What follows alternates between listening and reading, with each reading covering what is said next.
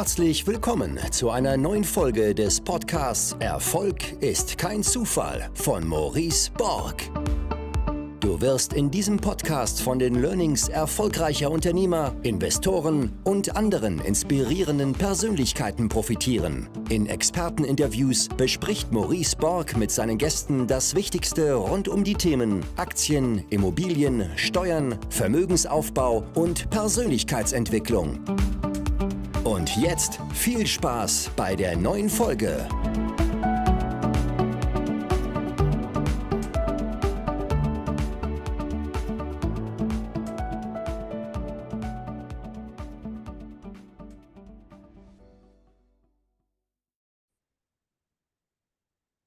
Yes, wichtige Ansage. Es ist soweit. Mein erstes Buch erscheint. Ich habe es gestern, nicht vorgestern veröffentlicht und es ist direkt auf Position 1 in sämtlichen Kategorien, ob in Psychologie, in Marketing, im Vertrieb, im Verkauf. Es handelt um Folgendes. Der Titel lautet, du kannst mich nicht verkaufen. Und der Hintergrund ist der, dass ich die letzten gut zehn Jahre beobachten konnte, dass Verkaufen ein so schlechtes Image in diesem Land hat Verkäufer werden immer sofort in die Kiste gesteckt. Ja, schwieriger Versicherungsvertreter, der irgendwie was äh, mit Manipulation zu tun hat. Dabei ist Verkaufen wahrscheinlich einer der wichtigsten Fähigkeiten überhaupt, in, die unser Leben enorm vereinfachen können. Aber aufgrund von diesem enorm schlechten Image beschäftigt sich einfach keiner. Und das möchte ich ändern. Ich habe in 22 Gesetzen zusammengetragen, was meine wichtigsten Learnings sind und schlage immer wieder die Brücke auch zum Privatleben, denn am Ende verkaufen wir alle und das jeden Tag. Du verkaufst dich selber tagtäglich, du verkaufst deine Ideen tagtäglich, du verkaufst zum Beispiel deinem Kind lieber Gemüse oder Obst statt Eis zu essen. Also so viel Herausforderung, aber kaum jemand in diesem Land kennt sich mit dieser Fähigkeit aus. Und das möchte ich ändern. Äh, Hashtag ist Make Sales Great Again. Das fand ich lustig, die Idee eines Followers. Und jetzt viel Spaß mit dieser Podcast-Folge. Folge Jörn Kettler, enorm guter Verkäufer, enorm viele Learnings dabei. Da könnt ihr euch ähm, ähm, schon mal einiges draus ziehen und weiteres dann aus meinem Buch oder auch das Buch von Jörn auch sehr zu empfehlen, habe ich genauso hier. Viel Spaß mit der Folge.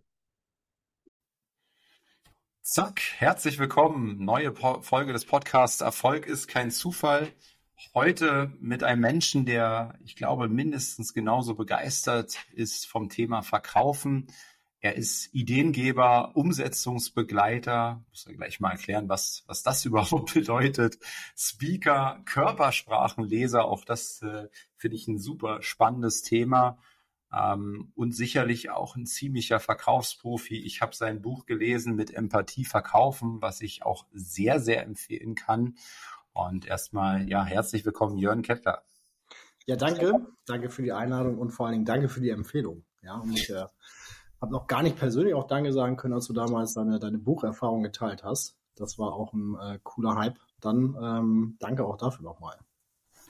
Sehr gerne, Jörn. Ich habe gerade schon erzählt, Ideengeber und Umsetzungsbegleiter ähm, ist jetzt nicht so das typische, äh, die typische Jobposition, sagen wir es mal so.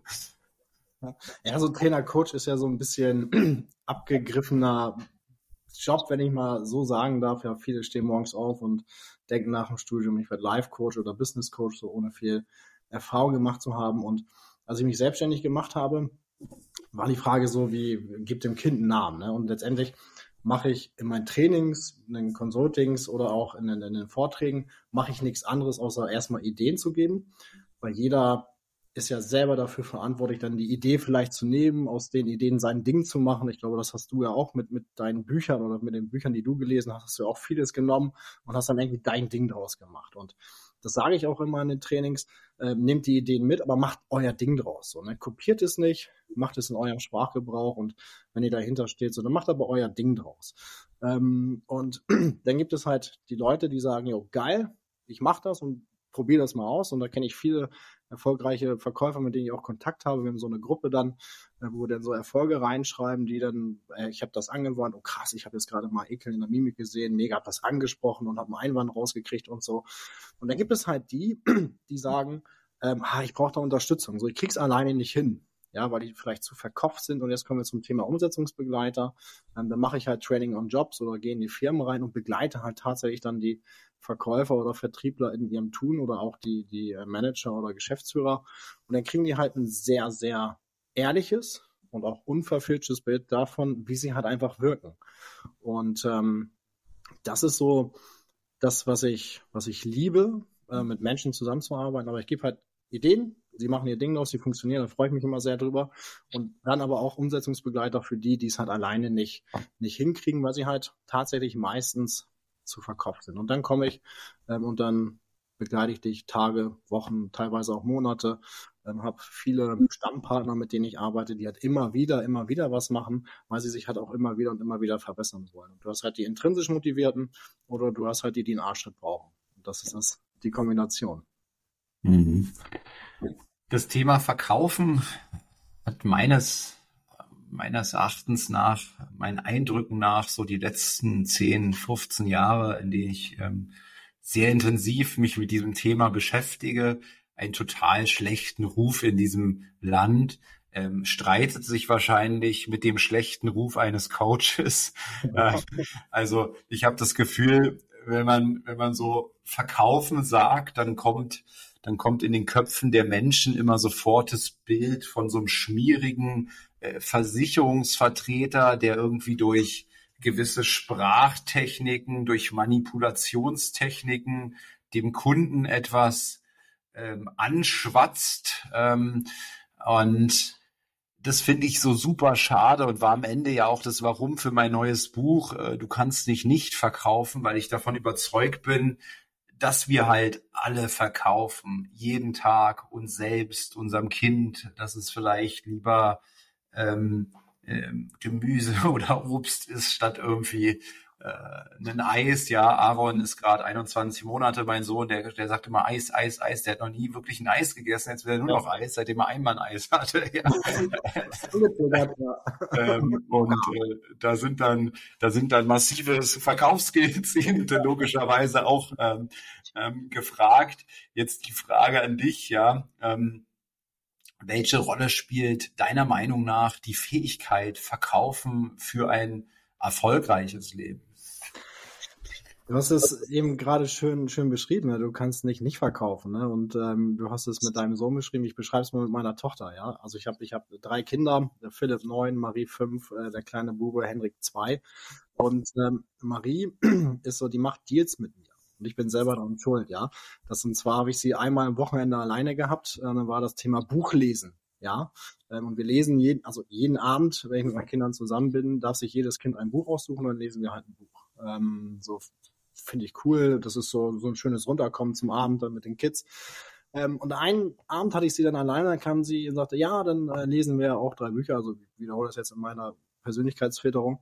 Ähm, und dann sage ich, ja, aber, guck mal, jetzt sind wir alleine und wir können jetzt ein längeres Buch lesen. Sagt sie, nee, wir lesen ja sonst auch immer drei Bücher. Ja, und dann, wo, so Kinderlogik ist ja unschlagbar eigentlich, ja. ich dachte, okay, krass, ähm, okay, wir machen Deal. Und das war, das war, das war die Geburtsstunde der Deals. Ja. Dann habe ich gesagt, pass auf, du suchst ein Buch raus, ich suche ein Buch raus und dann lesen wir anstatt drei oder einer lesen wir zwei. So passt das für dich? Und dann habe ich so aus, aus, mhm. aus, weiß ich auch nicht, aus, aus einem Standardverhalten der Körpersprache habe ich hier so die Ghetto-Faust drauf gegeben, ja, und ähm, die, die macht das sehr viel zu Hause, ja. Ähm, und jetzt hat sie das adaptiert und äh, wenn wir jetzt zum Beispiel keinen Nachtisch ähm, so nach dem Abendbrot, ja, dann sagt sie, Papi, so, ähm, pass auf, ich esse, heute esse ich zwei, dafür esse ich morgen keinen. Ghetto Farmer so? ah, okay. Und das, das geht ganz schnell. Und egal wo du bist im Leben, ob es ein Vorstellungsgespräch ist, ähm, ob es bei einem Kunden ist, ähm, ob es zu Hause ist, ob es, äh, mit, wenn du mit, mit Freunden was unternehmen willst, verkaufst du ja auch irgendwie durch deine Persönlichkeit gefiltert eine Location oder das, worauf du Bock hast. Und verkaufen, also ohne Verkaufen wird die Welt nicht funktionieren. Und ich glaube, das ist, ist super, super wichtiger Job. Ich bin Einzelhandelskaufmann gelernt. Das ist mein Fundament. Ähm, ich liebe das zu verkaufen, habe aber auch unter alten Werten noch gelernt, in so einem Gemischtwarenkaufhaus, also ähnlich wie Karstadt oder so, ähm, habe ich gelernt. Und unter so einem strengen Einzelhandelskaufmann, so norddeutsche Kaufmannsehre, ne? Da hat der noch gelernt. Also das, das hat der noch gelernt, das hat er mir weitergegeben. Und das ist richtig cool, ähm, weil ich wiederhole das nochmal, was du gesagt hast, du kannst nicht nicht verkaufen. Verkaufen ist das ganze Leben und ähm, egal in welcher Branche. Wenn du Friseur bist, verkaufst du deine Handwerksleistungen. Wenn du ein Bäcker bist, verkaufst du deine geilen Brötchen, die du von Hand selber geformt hast und so weiter und so fort. ist immer die Frage, wie du es dann verkaufst. Aber alles hat ja im Grunde mit Verkaufen zu tun. Verkäufer machen Menschen glücklich. Das ist meine feste Überzeugung. Und da gibt es nicht ganz so viele Berufsgruppen, ne, die nichts mit Verkaufen zu tun haben, die halt dieses Privileg haben, Menschen glücklich zu machen. Vorausgesetzt, sie machen halt ihren Job richtig. Ähm, und du hast das vorhin mit diesen schmierigen Versicherungsvertretern angesprochen. Ähm, und ist jetzt gar nicht böse gemeint oder bewertend, aber Umfragen ergeben halt einfach, ähm, dass das Immobilienmarkt der Versicherungsvertreter ist der Job, den in Deutschland am wenigsten vertraut wird. Und Platz Nummer drei vom Thema am wenigsten vertraut ist halt der Verkäufer. Und eben durch Manipulation, durch diese Tricks, die dann irgendwann aufgekommen sind. Ne? Früher war Verkaufen so ein Erlebnis, ne? so 60er, 70er Jahre, du hast dich schick gemacht, bist einkaufen gegangen, in Kaufhäuser, das war ein richtiges Erlebnis. Die Verkäufer wollten Erlebnisse schaffen, wäre ich gerne groß geworden in dieser Zeit. Ähm, und heute ist halt, du musst eine Küche kaufen, du musst dies kaufen, musst das kaufen, gehst ins Möbelhaus, aber es ist halt ein Muss. Es ist kein Spaß mehr dahinter. Und das haben sich viele leider durch Themen wie Manipulation und so weiter und so fort selber zuzuschreiben. Und die haben halt den Kunden nicht mehr als Partner gesehen oder als, als ähm, Gehaltsbezahler, was er ja einfach ist. Jedes, jedes, jedes Unternehmen, was Erfolg hat, hat den Erfolg aufgrund von Kunden, sondern wie so eine Kuh, ja, die immer gemelken werden musste.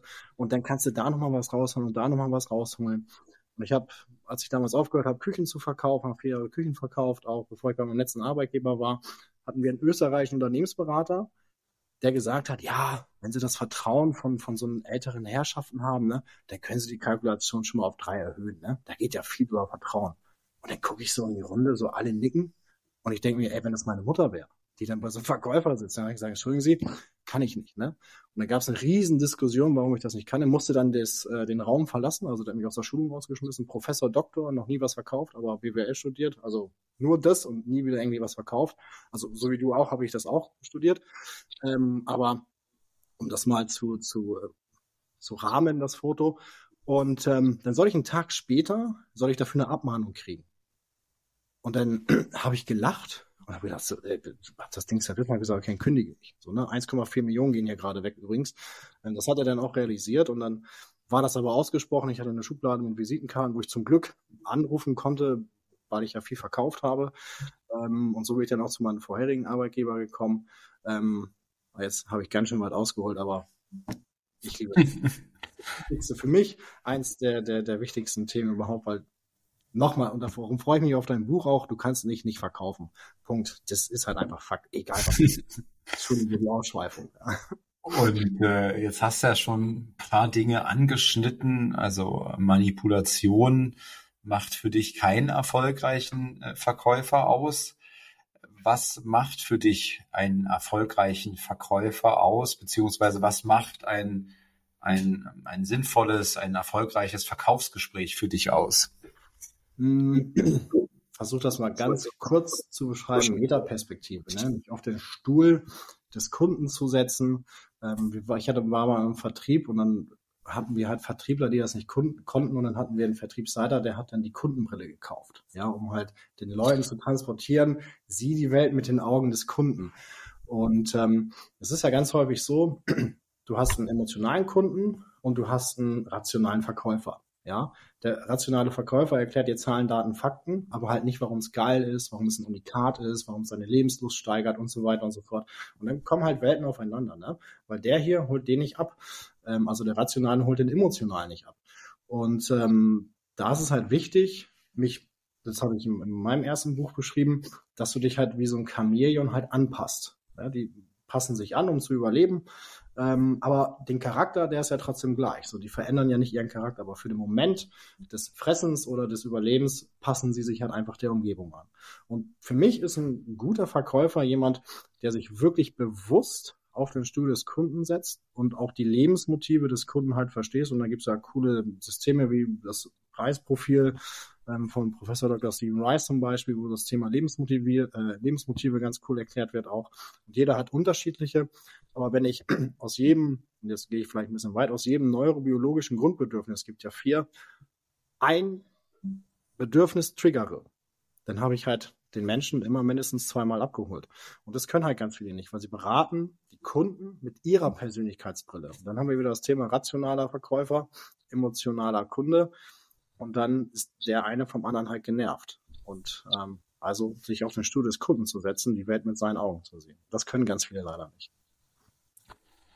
Spannend, dass du sagst, einer meiner Lieblingszitate tatsächlich, glaube ich, von, oder weiß ich, von Henry Ford, äh, die Kunst, äh, wenn es überhaupt nur ein Geheimnis des Erfolgs geben mag, dann ist es, äh, ist es die Kunst, sich ebenso in die, in die Warte des anderen zu versetzen. Und ähm, das klingt so einfach, ist aber, äh, ist aber doch teilweise sehr schwer. Ja. Ähm, du hast gerade von vier, wie hast du es genannt, vier Grundbedürfnissen, genau. Ja.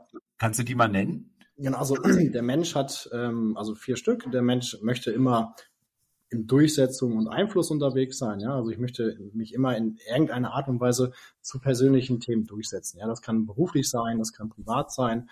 Also da steht so der ganze, äh, das ganze Thema des Erfolges. Erfolg hat jetzt auch jeder ein anderes Konstrukt. Ne? Das eine ist erfolgreich, wenn er seine Familie gut versorgen kann und die haben ein ruhiges, schönes Leben. Ne? Der andere hat halt Erfolg, äh, wenn er halt eine geile Karriere macht auch natürlich seine Familie ernährt, aber halt da ist ein anderer Fokus. Ne? Also ist immer stark, unterschiedlich stark gewichtet. Also Durchsetzung und Einfluss ist eine, ähm, nennen wir es mal den Macher. Dann haben wir den Sicherheitssalamander. Äh, das ist so der, der, der Zahlen, Daten, Fakten Johnny, wenn ich mal so will, ja. Also meine Mitarbeiterin zum Beispiel hat dieses, dieses äh, psychologische Grundbedürfnis äh, sehr stark, die, die Steffi. Da bin ich auch sehr dankbar für, weil ich bin zwar inspirativ und machermäßig unterwegs, aber mir fehlt häufig dann auch die Struktur zum Thema Planung und so. Und da habe ich zum Glück äh, dann die Steffi, die das dann im Background sehr gut managen kann. Also man muss ja sich auch um seine, seine Schwächen äh, bewusst sein oder die anders regeln denn dann im Alltag. Ähm, und das ist der Sicherheitsalamander. Ähm, und dann haben wir den, den Menschen, wo immer alles gut sein muss, so der erst immer den anderen Menschen hilft, bevor dann die eigenen Bedürfnisse ähm, kommen. Ähm, so Helfersyndrom, ne? ich überspitze das sehr bewusst.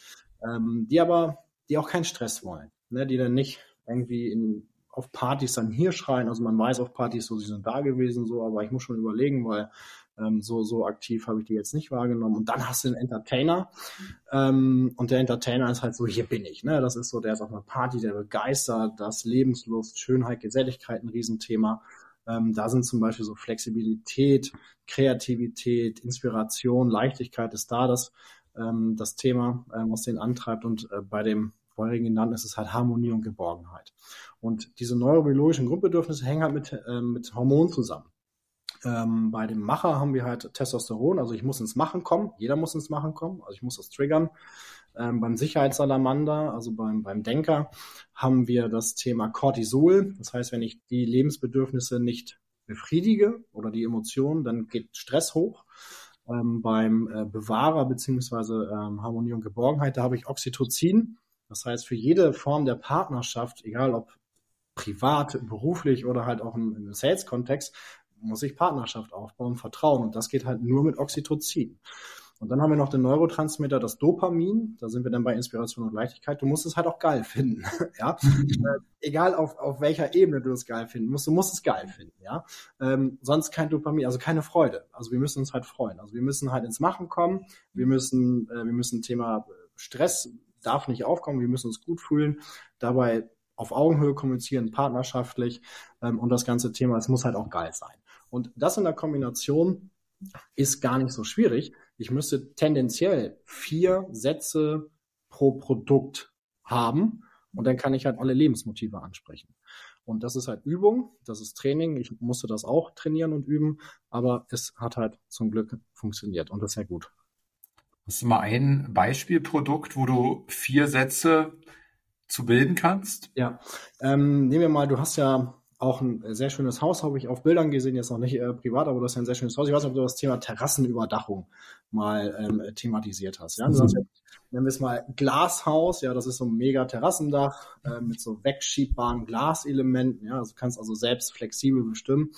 Und das ist halt das Thema, willst du halt so, und jetzt gehen wir mal ins Rote, ja, willst du so ein 0815 Standarddach, was hier so jeder Nachbar hat, wo du so an die Stütze klopfst, was so Blech anklingt, oder willst du ein bisschen was Geiles? Ja, was nicht jeder hat, ja. Und das ist ja. so das Rote. Jetzt bist Okay, ich schicke dir eine Nummer dann, ja. Und dann haben wir halt ähm, dieses Sicherheitssalamander, da geht es um Sicherheit und da geht es um Statik. Ja, das ist so, ne, das, das äh, Produkt wird halt statisch geprüft, es hat verschiedene DIN-Normen, Zertifikate, geprüfte Sicherheit, das haben wir hier eine Urkunde, ja. Das heißt, du, du löst halt das Cortisol und denkst, ah, okay, das ist, das ist gut, da kann keiner drunter sterben, ne? So das Thema Angst, ne? Und dann ist es halt, dann gehst du auf das, das Partnerschaftliche oder das Familiäre, also dieses, dieses Harmonie, und sagst, und jetzt gehen wir mal, gehen wir mal ganz, ich, das Dach ist noch nicht da, aber jetzt gehen wir mal, wir machen mal kurz die Augen zu. Und jetzt gehen wir mal auf die Terrasse in das Dach so. Jetzt stellen Sie sich das mal vor, also Sie haben super Sonnenschein, da braucht man eine Markise, also Mehrwertverkauf. Ne? Sag mal, das eine, wir wollen ja von der Sonne geschützt sein. Ähm, und das andere ist, jetzt fängt es aber an zu regnen, so dieses leise Prasseln wie beruhigend das sein kann. Und sie schaffen halt viel mehr Raum für ihre Familie. Also sie können halt trotzdem draußen sein, obwohl es halt regnet. Wir haben halt einfach trotzdem mit der Familie eine schöne Zeit. Und ganz ehrlich, das ist halt ein mega geiles Produkt, ja, weil nochmal, hat halt auch hier so keiner, ja. Sie können mega flexibel öffnen, sie können zumachen, ja, ich kann es als Windschutz haben, ich kann es so haben, ich kann es in jeder Tiefe haben, ich kann 5000 verschiedene Farben haben und es ist halt einfach schon ein sexy Produkt und dann muss ich halt Referenzbilder rausholen und sagen, na schauen Sie, das sieht geil aus, das sieht geil aus, muss halt Lust machen. Und schon nickt halt jeder. Und egal, welche Grundbedürfnisse ich jetzt habe, und das ist ja häufig, berätst du ja auch Pärchen oder auch Familien, je nachdem, was es für ein Produkt ist. Ähm, und schon sitzen halt alle und nicken. Jetzt darf ich Nicken nicht als Zustimmung verwechseln. Ne? Wir sind ja, Deutschland ist ja eine Wackeldackelnation, also wird von den Körpersprachenforschern so genannt tatsächlich. Wir sind eine Wackeldackelnation. Neulich erst einen Vortrag gesehen von einem Amerikaner, der so einen Wackeldackel hatte, mit deutschem Echtheitszertifikat. und auf der Bühne sagte so, das gibt's auch nur in Deutschland so, ja. ja. Und ähm, aber das funktioniert, weil jeder sagt halt, ja cool. Und ähm, dann ist halt wichtig, Thema Körpersprache kommen wir vielleicht auch noch zu, dieses dann halt mit Körpersprache zu kombinieren und schon sehe ich halt, ne, matcht das, was ich jetzt gerade sage, matcht das nicht. Und dann ist Körpersprache so eine Leitplanke, ne? Wenn ich jetzt einen Einwand sehe in der Mimik, oder auch in der Körpersprache, so dann hilft mir die Leitplanke jetzt oder diese Emotion halt wieder zurück auf die Straße zu kommen und halt im richtigen Grundbedürfnis zu bleiben. Das kann ich anhand von Körpersprache erkennen, das kann ich anhand der gesprochenen Worte erkennen. Wenn ich jetzt einen Kunden frage, Mensch, oder dich frage, Mensch, Maurice, jetzt, wenn wir beide sprechen, ne, welche Erwartungshaltung hast du ganz persönlich an unser Gespräch? So, dann denkst du erstmal als, als, als Kunde, was das für eine Frage so, stellt mir halt kein Verkäufer und genau das ist es. Ja, im, im Gehirn stellst du jetzt einen Prediction Error da. Das ist immer das, wenn das Gehirn so bunt leuchtet. Ähm, und dann ähm, sagt halt der Kunde im Gehirn, boah, krass, ich kann diese Frage nicht einordnen und darum vertieft sich jetzt die Antwort, die ich geben werde, ja. Damit schüre ich eine Erwartungshaltung. Ähm, die Erwartungshaltung zieht sich beim möglichen Wettbewerber durch, dann wird da vielleicht die Erwartungshaltung nicht, nicht befriedigt, was geil ist, weil dann habe ich bei dem einen, also bei mir ein gutes Bauchgefühl, bei dem anderen Verkäufer ein schlechtes Bauchgefühl, die Kombination macht es dann am Ende. Ähm, und dann erklärst du mir in deiner Persönlichkeit, was wichtig ist. Jetzt sagst du zum Beispiel, wir bleiben aber diesem Glasdach, ja, muss ich da einen Bauantrag machen, brauche ich einen Architekten, also dieses ganze Zahlen, Daten, Fakten wissen, ja. Also du fragst halt nicht, ey, wann kann ich denn das erste Mal drunter sitzen, wann kann ich denn das das erste Mal genießen, so, wann kann ich das erste Mal die Nachbarn neidisch machen oder so, ja. Du kommst jetzt halt mit Zahlen, Daten, Fakten wissen. Dann weiß ich sofort, ah, okay, Sicherheitssalamander. Jetzt brauche ich den nicht mit Emotionen quälen, weil der braucht halt Rationalität sondern hole ich halt mein ganzes rationales Produktwissen raus und dann sagt der Typ, boah, geil, endlich mal einer, der mich versteht. So, wenn ich jetzt noch die, die Dinge, die er mir sagt, wortgenau wiederhole, Thema Framing und so weiter und so fort, ne, kannst du ja auch da verwenden, aber die wortgenaue Wiederholung dessen ist ja wichtig, dann fühle ich mich auch noch verstanden. Und das meistens diese Sicherheitssalamander sind die Kunden, die sich am meisten missverstanden fühlen, weil die Verkäufer dann, oh, noch so eine Frage, oh, noch so eine Frage. Und dann, du siehst auch dieses Augenrollen halt bei den Verkäufern, die sind ja, die sind ja nicht blind, ja. Ähm, dann hörst du es auch in, im Ton ähm, und so weiter und so fort. Und da erkennen ganz viele Verkäufer das nicht als Chance, weil umso mehr Wissen ich dem jetzt raushaue, umso besser ist es, weil keiner macht das, weil alle sind genervt. Und das sind so tendenziell die Kunden, also alle Kunden machen Spaß. Aber da ist es halt, die sind halt, oder die werden schnell die nerven schnell andere Verkäufer, ja, weil wir haben so proaktive Charaktere ja häufig im Vertrieb und im Verkauf, da muss es immer ratzfatz gehen. Das sind halt auch so die, die Typen, so ich muss eine Nacht drüber schlafen. Und das ist dann dann meistens gar kein Vorwand bei diesen Menschen, das ist ein Glaubenssatz. So, wenn ich einen Glaubenssatz mit Füßen trete, so bei Nein fängt verkaufen es richtig an oder Thema Hard Selling ähm, oder äh, eine Nacht drüber schlafen ist ein Einwand, kann sein in drei von vier Fällen, aber gerade bei diesem Sicherheitssalamander ist es wahrscheinlich ein Glaubenssatz. Ne? Durch die Eltern geprägt, durch die Großeltern geprägt. Und wenn ich den jetzt mit Füßen trete, mache ich alles kaputt, was ich vorher aufgebaut habe. Weil ich trete Werte, alte Werte. Und da muss ich dann halt zum Beispiel charaktermäßig wieder unterscheiden. Also beim Roten, beim Macher oder Disk Insights und so weiter und so fort ist es dann der Rote auch, ne? Ähm, da sind wir dann dann beim Thema Testosteron. Ähm, da ist es dann wahrscheinlich eher ein Vorwand, ne? weil der noch vergleichen gehen will oder weiß der Kuckuck. Aber auch das muss ich halt rausfinden. Ja. Ist das gerade schon ein weiteres Modell angesprochen, ne? Diskmodell, Vier-Farben-Modell, äh, klang ja auch sehr ähnlich ne? ähm, ähm, zu diesem Modell. Was ist für, für dich jetzt das prägendste Modell, was du im Vertrieb, im Verkauf auch äh, für dich als, als erkenntnisreichsten äh, angewandt hast? Ist es dieses Modell, was du gerade erwähnt hast? Ich bin mit dem Modell groß geworden. Ähm, was mich denn dann in meiner Arbeit in, in Trainings oder Coachings gestört hat, ist, warum ich mich dann auf Grund dessen für was anderes entschieden habe, wo ich gleich zu komme, ist, mich hat ein Verkäufer angerufen, der, der eine Insights-Auswertung gemacht hat. Ich möchte das gar nicht bewerten, aber der mich, und das war ein mega Verkäufer, ist auch immer noch mega, der hat mich angerufen und gesagt, Jörn, ich glaube, ich muss aufhören zu verkaufen. Was? Also in meiner Insights-Auswertung steht, ich bin, ich bin einfach ein beschissener Verkäufer. So, ich kann keine Abschlüsse machen und kann dies nicht und kann jenes nicht und, und das sind jetzt auch nicht seine Stärken, weil seine Stärke ist Beziehungsmanagement. Ja, der, der musste jetzt trainiert werden, ein bisschen abschlussorientierter zu fragen und halt einfach mal zu sagen, ja, dann machen wir es halt. Einfach mal einen Auftrag hinschieben mit einem Kugelschreiber, so das hat er sich nicht getraut. Das ist, kannst du ja auch lernen. Und das musst du denn aber mega Beziehungsmanager. Und Verkäufer sind auch Beziehungsmanager. Ne? Menschen kaufen bei Menschen. Und ähm, da habe ich das, das mal hinterfragt. Und da habe ich mir das mal angeschaut. Das ist halt sehr eindimensional. Ähm, und ich arbeite jetzt unter anderem mit dem Motivkompass von 2011. Und dieser Motivkompass kombiniert zum Beispiel das Emotionsmodell nach Panksepp.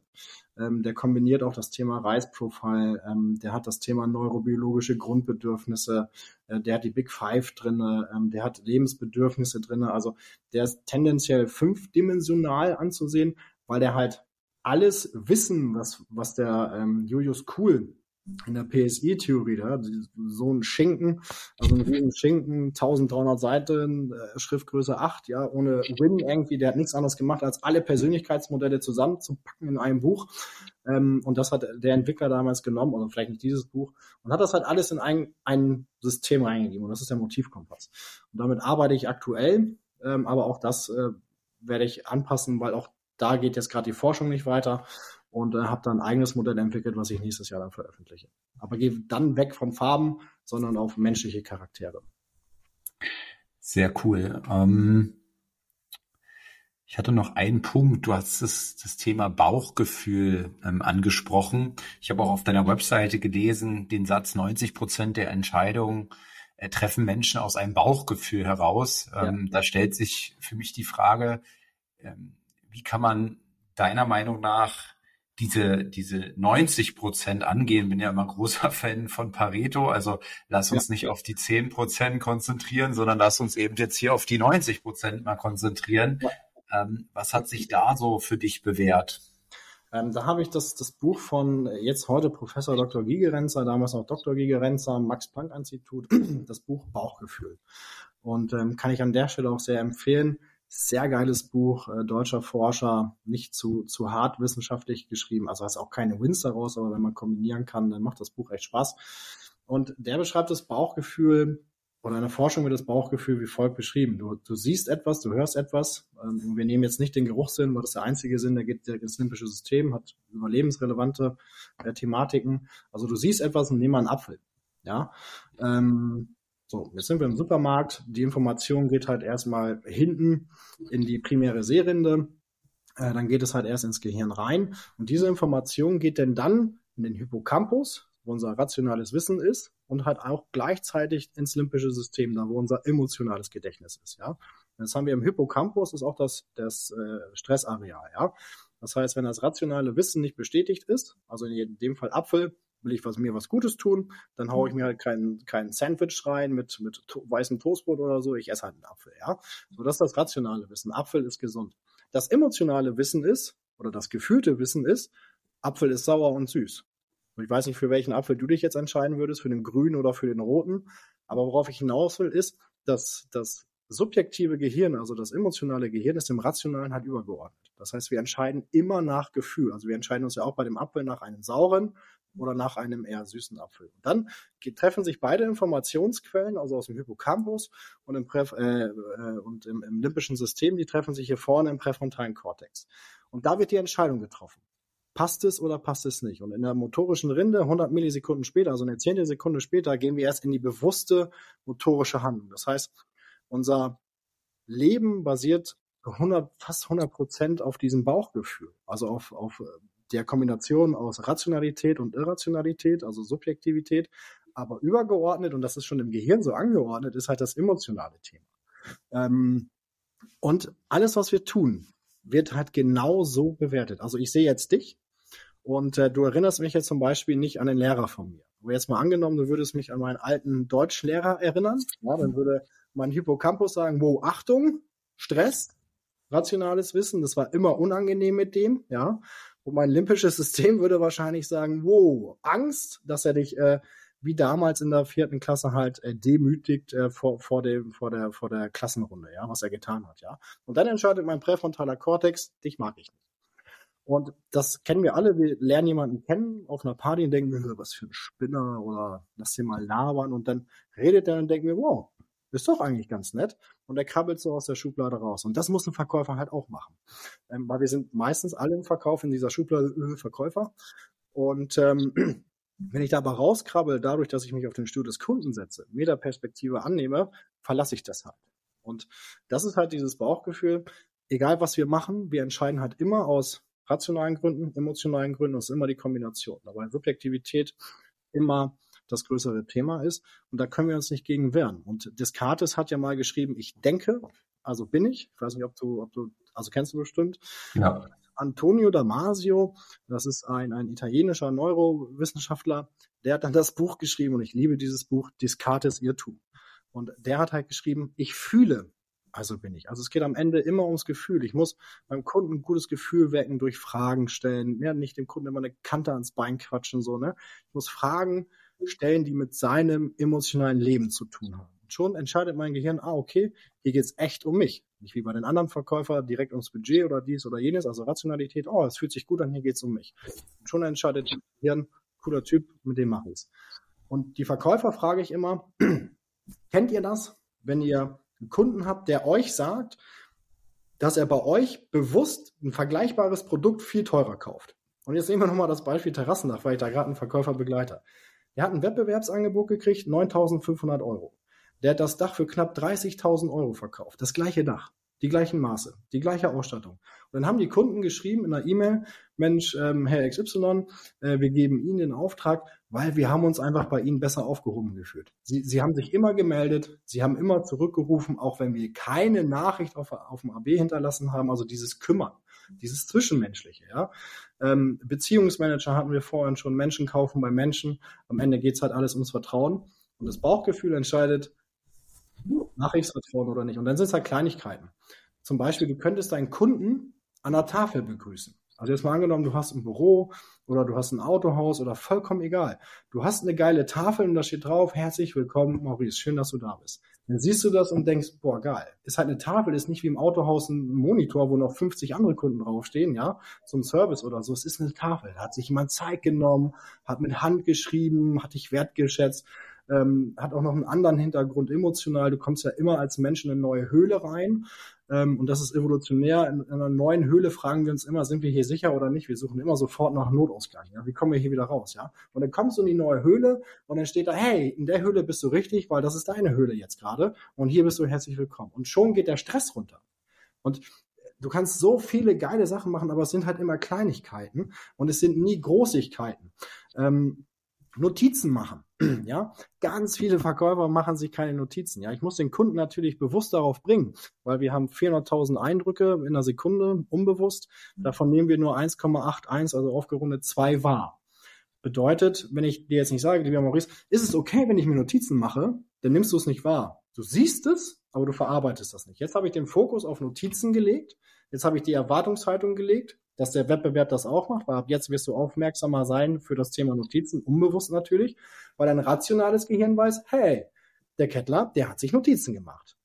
Der hier macht das jetzt gar nicht. Das Notizen machen und dass dein Wort, was du sagst, gewertschätzt wird und so wichtig ist, dass er sich alles aufschreibt, das fühlt sich hier irgendwie nicht so gut an. Also gehe ich zum Maurice. Genau. Ich mache mir mal Notizen, ne? Das, ja, ja. genau. Ja. Es sind immer die Kleinigkeiten. Schuhbazieher, ja, Immobilienmakler. Ähm, ich arbeite auch mit Immobilienmakler zusammen und wenn die das erste Mal vom Kunden eine Immobilie besichtigen, die die verkaufen sollen, warum ziehen die keine Schulbezieher? Das ist das eine Thema. Ähm, Gerüche auch. Ne? Es gibt coole Hersteller, äh, bitte keine chemischen, synthetischen Gerüche, weil das reagiert, da reagiert dein limbisches System eher mit, mit Gefahr drauf, ähm, als mit, oh schön, also Primavera ist ein cooler Hersteller, weil die halt mit natürlichen Ölen äh, arbeiten. Auch Gerüche sind wichtig. Ne? Stell dir mal vor, du kommst in eine geile Wohnung rein, ja, und es riecht halt irgendwie voll erfrischend, so am besten noch eine, eine Kombination zwischen Orange, ähm, vielleicht ein bisschen Vanille und äh, Zitrone, weil das weckt Dopamin, also mhm. Freude. Du kannst so viele geile Sachen machen. Und wir sind alles Wissensriesen, aber wir sind so Umsetzungszwerge. Ja, und das Bauchgefühl lebt von Kleinigkeiten ganz viele Kleinigkeiten machen am Ende halt ein mega Bauchgefühl, dass du am Ende vertraust. Das sind immer die Kleinigkeiten. Mhm. Ja, super, super spannend. Ich habe es gerade letztens, wir haben eine Tagesmutter ähm, ähm, gesucht und in Berlin ähm, Kita-Plätze oder Tagesmütter und so zu finden, ist so äh, quasi ein Lottogewinn, wenn du da jemand Vernünftiges bekommst oder überhaupt einen Platz bekommst, ja. Und dann waren wir bei einer Tagesmutter und da, da war das genauso. Ähm, da hat sie uns dann, dann, da haben wir direkt im Kinderzimmer quasi gesessen und da war so eine kleine Kindertafel und da stand so herzlich willkommen Familie Borg. Ähm, so mit Kreide hatte sie draufgeschrieben, ne? Und ja. das war für mich auch so total, ich habe das genauso gefühlt, wie du gerade beschrieben hast, ne? Ähm, ähm, so meine Perspektive hat sich sofort verändert. Ja, ich habe mich so äh, wie in meiner eigenen Höhle gefühlt. Also mhm. genau das ist passiert, was du, ähm, was du da geschrieben hast zum Thema Notizen.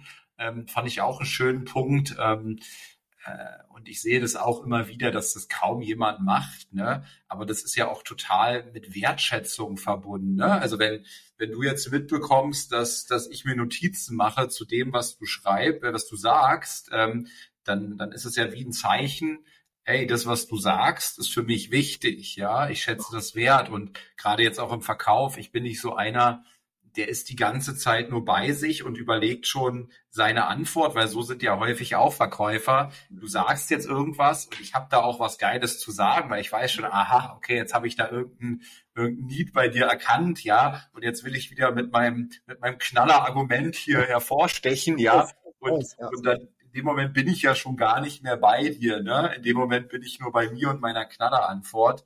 Ähm, das heißt, das finde ich auch äh, sau, sau wichtig. Ich fand nochmal den Impuls spannend, ähm, eben darauf aufmerksam zu machen, ne? wie du, wie du mit dem 1,8 ähm, ähm, Dinge, die mir über, die, die mein Gehirn überhaupt registriert und sowas würde vielleicht auch untergehen. Ne? Also finde ich schön, da nochmal gezielt auch darauf hinzuweisen. Und ähm, ja, äh, du hast das Thema auch Körpersprache schon mal vorhin ähm, angefixt. Mhm. Ähm, ich hatte es ja anfangs im Intro auch äh, genannt, Körpersprachenleser. Da muss ich immer die ganze Zeit aufpassen hier, was ich mache. ähm, äh, äh, welche Rolle spielt das oder wie kommst du überhaupt auf, ähm, auf, auf dieses Thema auch in Bezug auf Verkauf? Wann hast du das erste Mal, also vielleicht gehen wir mal ein bisschen zurück, wann hast du das erste Mal von diesem Thema auch erfahren und wie hast du dir das vielleicht auch beigebracht?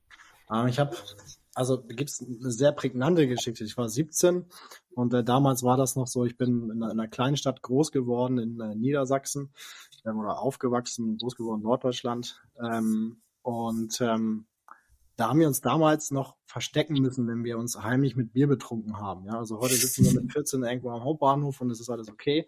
Ich überspitze das jetzt wieder, ja.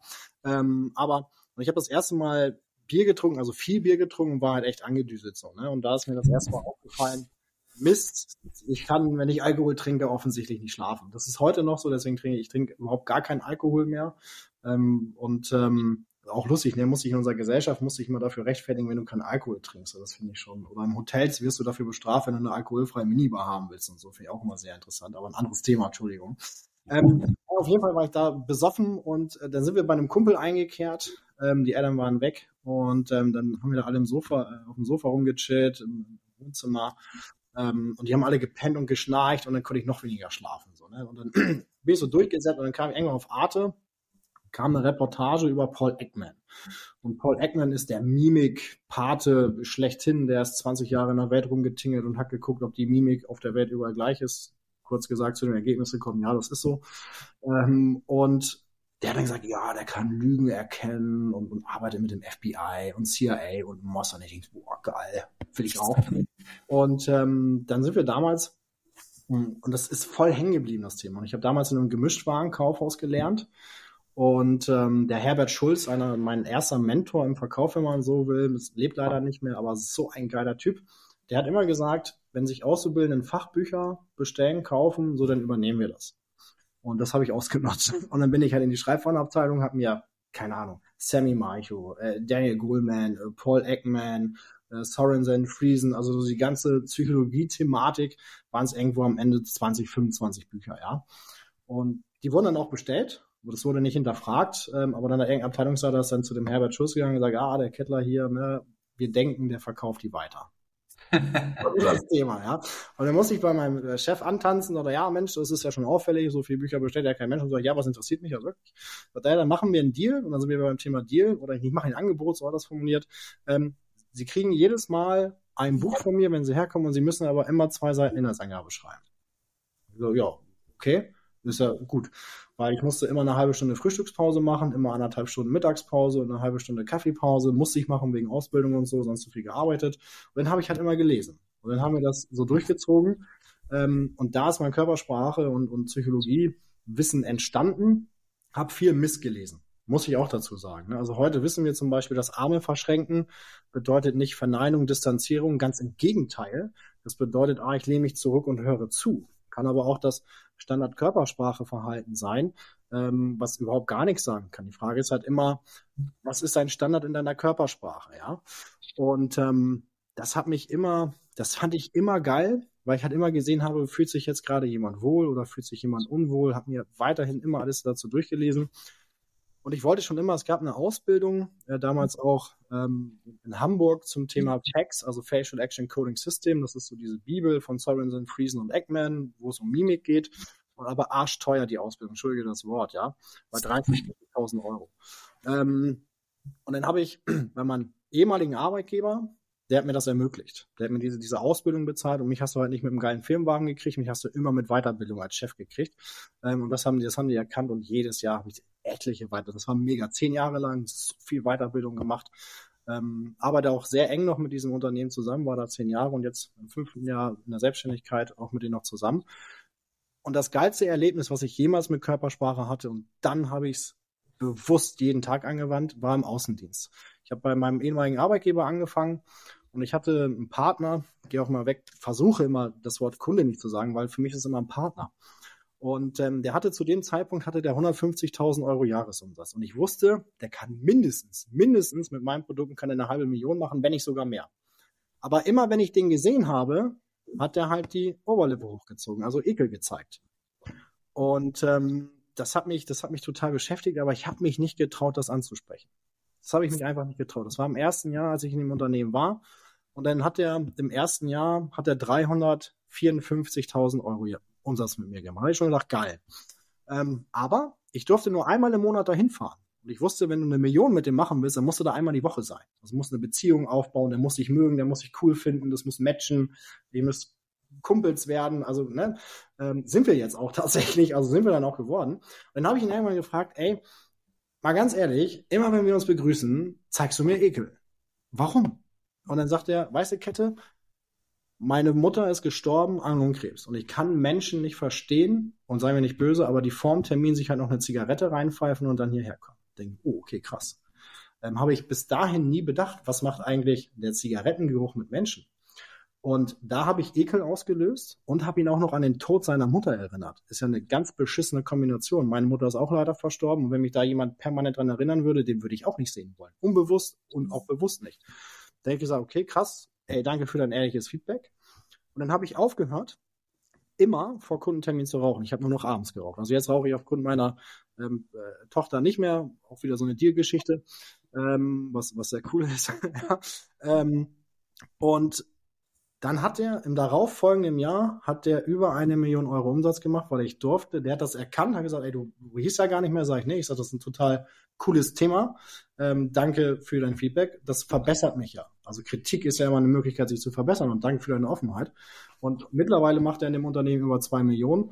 Ähm, aber das wäre halt nie entstanden, hätte ich das nicht angesprochen. Und darum ist Mimik und Körpersprache so geil und ich kriege richtig Gänsehaut, wenn ich darüber spreche, weil häufig wird das als Manipulation betrachtet, aber es ist doch geil, wenn ich sehe, dass es dir gut geht oder nicht gut geht, ja. Wenn ich sehe, das ist doch gerade ein Einwand, ja. Das ist, ich hau dir einen Preis um die Ohren, du ziehst die Oberlippe hoch, das ist auch Ekel, ja. Dann weiß ich, okay, ich bin halt einfach zu weit drüber oder ich habe noch nicht für dich den Trigger gefunden, warum du das investieren sollst. Also hilft mir diese, diese Leitplanke wieder zurück auf die Straße des Auftrags zu kommen. Und darum ist Körpersprache so geil. Gestik, ja. Menschen wenn sie Sachen emotional untermalen, dann kommt die Hand dazu, dann ist es Gestik, ja. Der, der Italiener, das kennen wir alle so, ne, wenn er seine beiden Finger in die Hand nimmt und hin und her wippt, ja. Wir Deutschen nehmen häufig den Zeigefinger.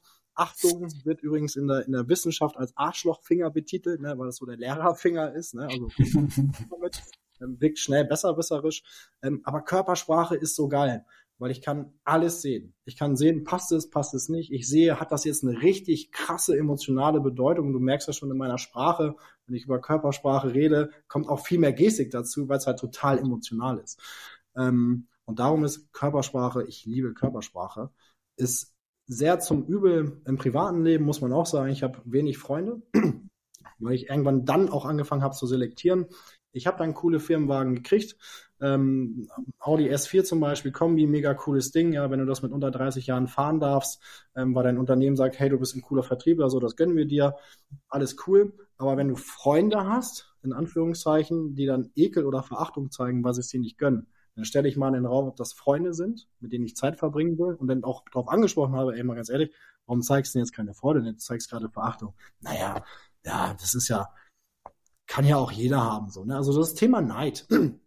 Und ich habe mich dann entschlossen, mit solchen Menschen äh, mich nicht mehr zu umgeben und bin wirklich, habe nur Menschen in meinem, in meinem Umfeld, die ich mag, die mich mögen, ähm, die mich genauso nehmen, wie ich bin. Und ich bin ein bisschen verrückt, was Körpersprache angeht. Äh, meine Nichte zum Beispiel hat einen Freund und wir haben so einen Salat gemacht beim, beim Grillen. Ja, und da habe ich halt gesehen, so er rümpft halt die Nase, sag ich, er ist, so schlimm ist er jetzt auch nicht. Ich dachte, hä, er war ja gerade ekel, ne? Und er war gleich total peinlich berührt. Nee, nee, nee, nee. Und so. Ich sage, du ist total okay. Du musst das jetzt nicht essen, weil es der neue Freund der Nichte, ne? Und das kann halt schon sehr selektieren. Das ist, ähm, ich kann auch Lügen erkennen. Ähm, das ist mal ein Geschenk und mal halt nicht. Ja, wenn du, ich hatte auch Partnerin, da hast du dann halt gesehen, das geht halt Richtung Ende. Ja, weil wenn du da, wenn du übereinander sprichst, miteinander sprichst, auch nur Verachtung, Ekel und Ärger siehst, ist halt auch doof. Ähm, von daher ist es für mich persönlich ist es super wichtig, was meine Leidenschaft ist, mein Hobby, seitdem ich 17 bin. Ich darf dem nachgehen, darf anderen Menschen dieses Wissen transportieren. Mir ist wichtig, dass ich dieses Wissen jährlich kontrolliere. Also alle meine Aussagen, die ich so treffe, werden jährlich kontrolliert auf Richtigkeit, ähm, also wissenschaftlich, weil ich finde ganz wichtig, dass wenn ich Menschen Wissen transportieren darf, dann muss es auch echt sein. Also wenn es diesen Bezug hat, gerade in Körpersprache. Da passiert so viel in der Forschung. Ähm, und darum ist halt das Thema der, Wissenschaft, äh, der Wissenschaftlichkeit auch ein, hat einen riesen Stellenwert dann. Und wie sieht Ekel aus? Mach mal, mach mal nach. So, ah ja. ja Nase, Nacken. So, das, ja, genau. Ja, oder ah, ja. Augenbrauen zusammenziehen, das untere Augenlid anspannen. Ähm, genau, einseitig die Augenbraue hochziehen, das kann ich leider nicht, ist immer ein Zeichen von Skepsis. Außer bei meiner Mitarbeiterin, da ist es körpersprachliches Standardverhalten. ja. Und ähm, ich hatte es ja einstiegs gesagt, ähm, das Buch habe ich ja auch von dir gelesen mit Empathie verkaufen. Ähm, auf deiner Website habe ich auch nochmal den, den ähm, Satz gelesen, den ich schön finde, mit Empathie zu verkaufen ist der Schlüssel des Erfolgs. Ähm, wieso hältst du Empathie für so wichtig im Verkauf als, also im Verkauf, ich glaube auch als Unternehmer und auch generell im Leben? Ja. Ähm, Daniel Goldman, US-amerikanischer Psychologe, hat herausgefunden, wenn du empathische Führungskräfte hast, und der hat das gemessen in, in unterschiedlichen Unternehmen, auch bei Google und, und Amazon war der schon, ja. Ähm, der hat gemessen, wenn du empathische Führungskräfte hast, kannst du die Fluktuation um fast 80 Prozent runter reduzieren. Das musst du dir mal rein in einem wirtschaftlichen Kontext vorstellen, was das bedeuten kann, ja, wenn du so gut wie keine Fluktuation mehr hast, ja, weil das teuerste, was ist, ist Mitarbeiter und die Ausbildung. Ähm, einmal da als, als Unternehmer unfassbar wichtig, deine Menschen, deine Mitarbeiter empathisch zu führen. Und ich sehe, viele Unternehmen, ich darf mit vielen Unternehmen arbeiten und umso empathischer der Unternehmer ist, das Unternehmen, umso erfolgreicher sind die. Weil das hat ganz viel damit zu tun, ich kann mich auf den Stuhl des Mitarbeiters setzen, ich kann mich aber auch auf den Stuhl des Kunden setzen. Ich muss die Welt mit seinen Augen betrachten, ja, und nicht immer nur meiner Persönlichkeit bleiben, ich muss mich ja dann dann auch als Unternehmer oder als Verkäufer mal hinten anstellen. Und Empathie wird in unserer Gesellschaft mehr und mehr zum Thema, zum Glück. Aber ähm, mein Verlag hat damals auch gesagt, ja, da sind wir ein bisschen zu früh mit dem Thema. Mich haben sie gekriegt, die sind der Erste, der darüber dann philosophiert im Verkauf. Ähm, wenn ich heute mit, mit Vertriebsleitern spreche, die ein bisschen älter noch sind oder erfahrener sind, ja, sagen wir mal so 55, 60 plus, da hält mir schon an, ah, Kettler Empathie, aber auch nicht so viel so, dann, wir wollen ja auch keinen Umsatz verschenken. Da würde ich denken, haben wir vorhin auch schon kurz versprochen, was für ein Konzept hat der von Empathie? Ja, das heißt auch nicht, dass meine Vertriebler jetzt weich werden. Das heißt halt nur, und ich kann es halt auch trainieren, dass ich Emotionen erkenne, Emotionen verstehe und gegebenenfalls halt nachempfinden kann. Weil wenn ich jetzt dir einen Preis um die Ohren haue und du zeigst Ekel und ich nehme das nicht wahr, dann erkenne ich diesen Einwand nicht. Und wir Deutschen sprechen über 90 Prozent der Einwände nicht aus, weil wir wollen keinen Ärger. Ne? Wir wollen gefallen, wir wollen nach außen hin jetzt nicht hier diskutieren und so weiter. Aber mimisch zeige ich sie halt, weil mein limbisches System ist direkt mit der Muskulatur verdrahtet. Also wenn mein Gehirn denkt, ist blöd, dann zeige ich dir das. Ob ich will oder nicht, ist unbewusst. Und ähm, darum ist Empathie so wichtig, weil wenn ich diese Gefühlsausdrücke erkenne und jetzt weiß ich, dass das Konzept nämlich von der Emotion Ekel, wenn wir dabei bleiben, ja, das bedeutet immer Distanzierung. Ich distanziere mich davon.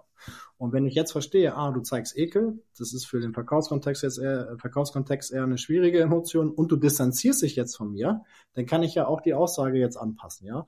Also ich verstehe das Konzept der Emotion, sage, ey Maurice, ich habe den Eindruck, das Thema Preis, da distanzierst du dich eher ein bisschen von. Ich sage jetzt nicht, ey, du zeigst gerade Ekel, weil du die Oberlippe hochgezogen hast, das wäre ein bisschen provokant. Könnte man auch machen, funktioniert halt auch. Ähm, egal wie ich es anspreche, der Mensch reagiert immer mit einer Antwort unbewusst. Und das ist das Geile. Lieberman, Forscher 2007, hat herausgefunden, gerade wenn ich unangenehme Emotionen anspreche, dann denkt mein Gehirn, hey, cool, antworte ich sofort. Und du hast nie Gegenwind. Egal, wenn du eine Emotion ansprichst, negativ oder positiv oder angenehm, unangenehm, hast du nie Gegenwind.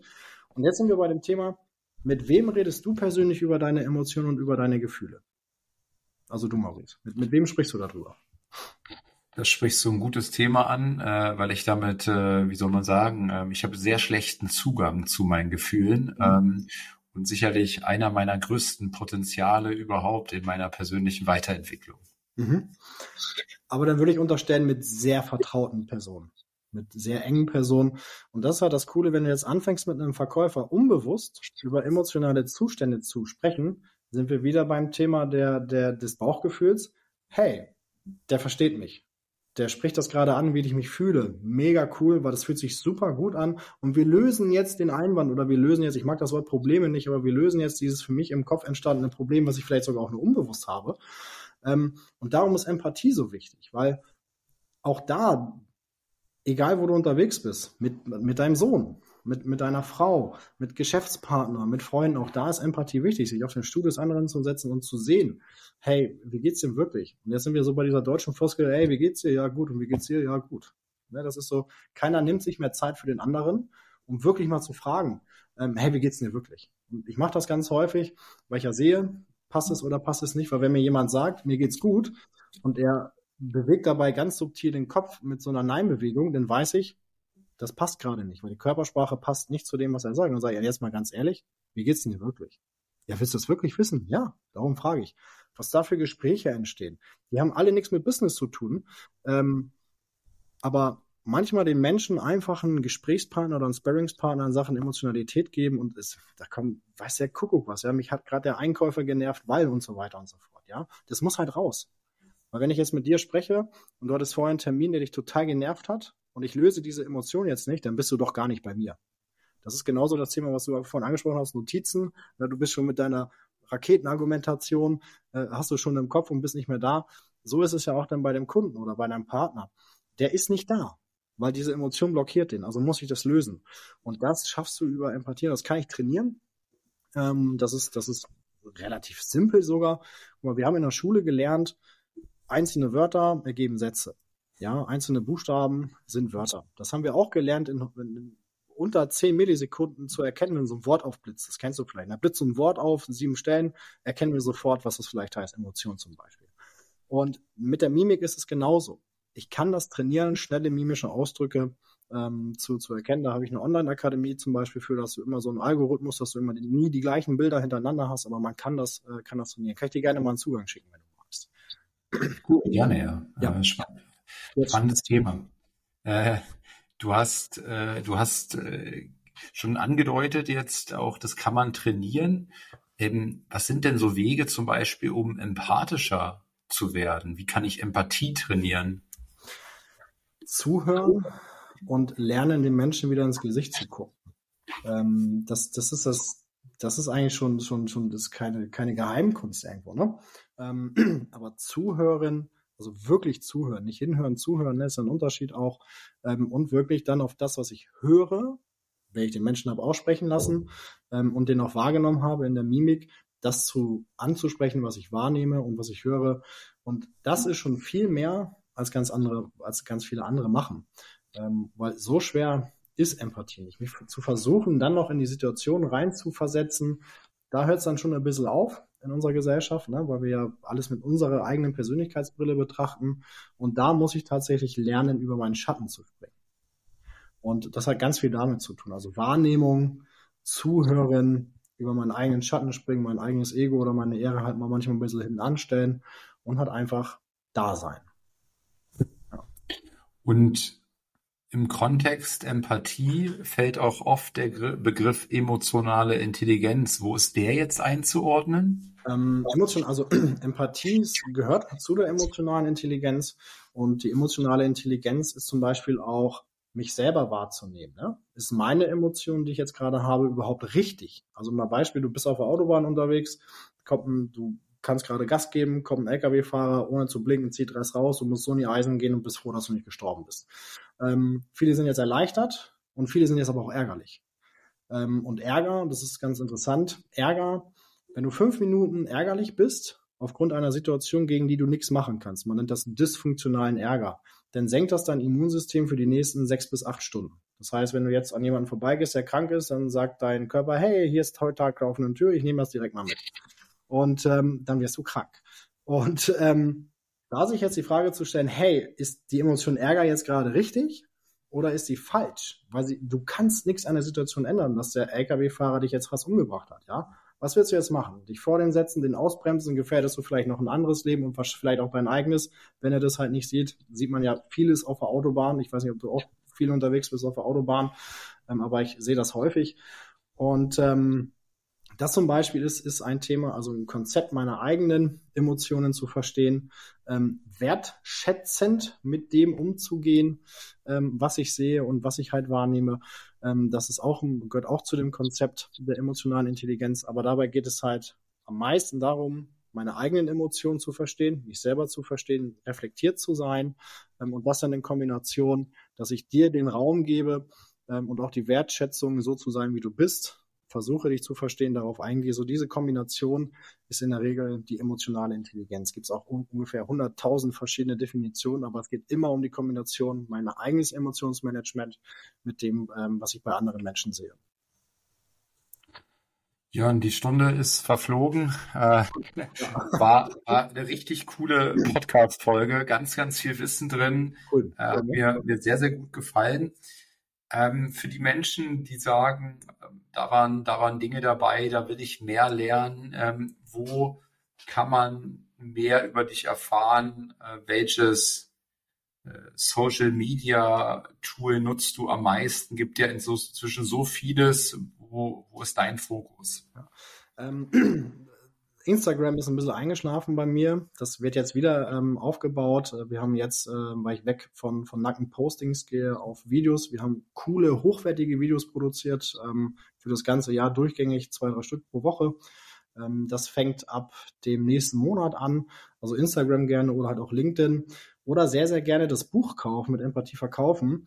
Denn 100 Prozent des Erlöses werden auch an einen Verein gespendet, ähm, der sich darum bemüht, emotionale Intelligenz als Schulfach zu etablieren. Ähm, weil du hast ja auch einen Sohn und ich habe auch drei Kinder und ich fände schön, wenn viel mehr Menschen, vor allem Lehrer, äh, das Thema emotionale Intelligenz drauf haben. Und natürlich ähm, sales-e-motion.de, da kannst du auch noch ein bisschen was über mich finden. Danke dafür. Und wenn ihr äh, Jörns Buch im Warenkorb habt, da könnt ihr mal gleich meins dazu tun. Bitte, nicht in der Watchlist, einfach kaufen. genau, keine Watchlist direkt bestellen. Äh, du kannst dich nicht verkaufen, habe ich jetzt vorgestern ähm, veröffentlicht und ja, die ersten Reaktionen sind auch richtig cool. Es ist äh, direkt auf Platz 17 von allen verfügbaren Büchern bei Amazon gegangen. Aber jetzt ist, die Erstplatzierung im Thema Psychologie und so vergessen hier, ne? Das ist auch wichtig. Ja. ja, nee, aber es, es hat mich sehr gefreut. Ähm, ist, glaube ich, ordentlich Momentum auf dem Thema, steckt richtig viel Arbeit und Liebe in dem Buch. Äh, Jörn wird es wahrscheinlich kennen. Ähm, und ja, bin massiv stolz, freue mich auf euer Feedback und äh, ja, Du kannst dich nicht verkaufen in Kombination mit Jörns Buch. Äh, eine sehr geile, eine sehr geile Nummer. So eine Sales-Rakete eigentlich. Ja, äh, ja eine Sales-Rakete, genau. Und ja, ansonsten wie immer die Bitte, äh, nehmt euch kurz Zeit, äh, den Podcast äh, zu bewerten. Teilt die Podcast-Folge, wenn ihr sie cool fandet, ähm, dass, dass sich der Inhalt auch weiter verbreitet, ähm, dass weiter Abonnenten dazukommen. Und ansonsten einen schönen Tag, eine gute Nacht, einen guten Morgen, was auch immer für eine Jahres, nicht eine Jahreszeit, Tageszeit gerade bei dir ist vorbei. Die Podcasts sind ja dauerhaft verfügbar, auch äh, was auch immer für eine Jahreszeit gerade bei dir ist. Äh, ciao und bis bald. Ja, danke. Ne? Danke auch.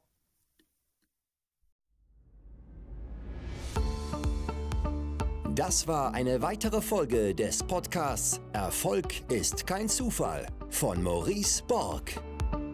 Bitte nimm dir eine Minute und unterstütze uns mit einer Bewertung. Folge Maurice Borg bei Instagram und profitiere von seinen täglichen Buchausschnitten aus den besten Büchern unserer Zeit. Sein Profilname ist mb-maurice-borg.